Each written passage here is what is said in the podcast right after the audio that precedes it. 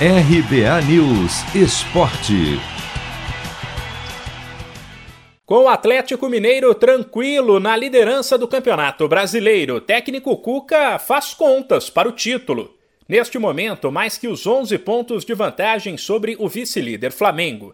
O que empolga os torcedores é a fase da equipe, que joga um futebol consistente, sem dar pinta de que possa fraquejar, apesar da eliminação na Libertadores diante do Palmeiras mas aí em um contexto diferente, num torneio de mata-mata. O Galo hoje soma 53 pontos. Se vencer 8 dos 14 jogos que faltam, chegará a 77. Para a Cuca, um número mais que suficiente para garantir o título, pelo menos na teoria. Se eu soubesse direitinho qual é que é a pontuação, né? Vai saber.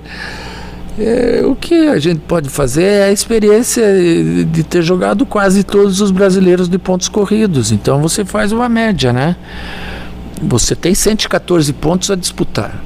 Se você fizer dois pontos por jogo de média, você vai ter 66% de aproveitamento, coisa que vai gerar e girar em torno de 75 pontos, 76. Isso é uma média que você faz para o campeonato. Né? Geralmente os times que conseguem essa pontuação saem campeão. No ano passado, o Flamengo foi campeão com menos que isso, 71 pontos. E a situação do rubro-negro hoje, se não é confortável, também está longe de ser desesperadora.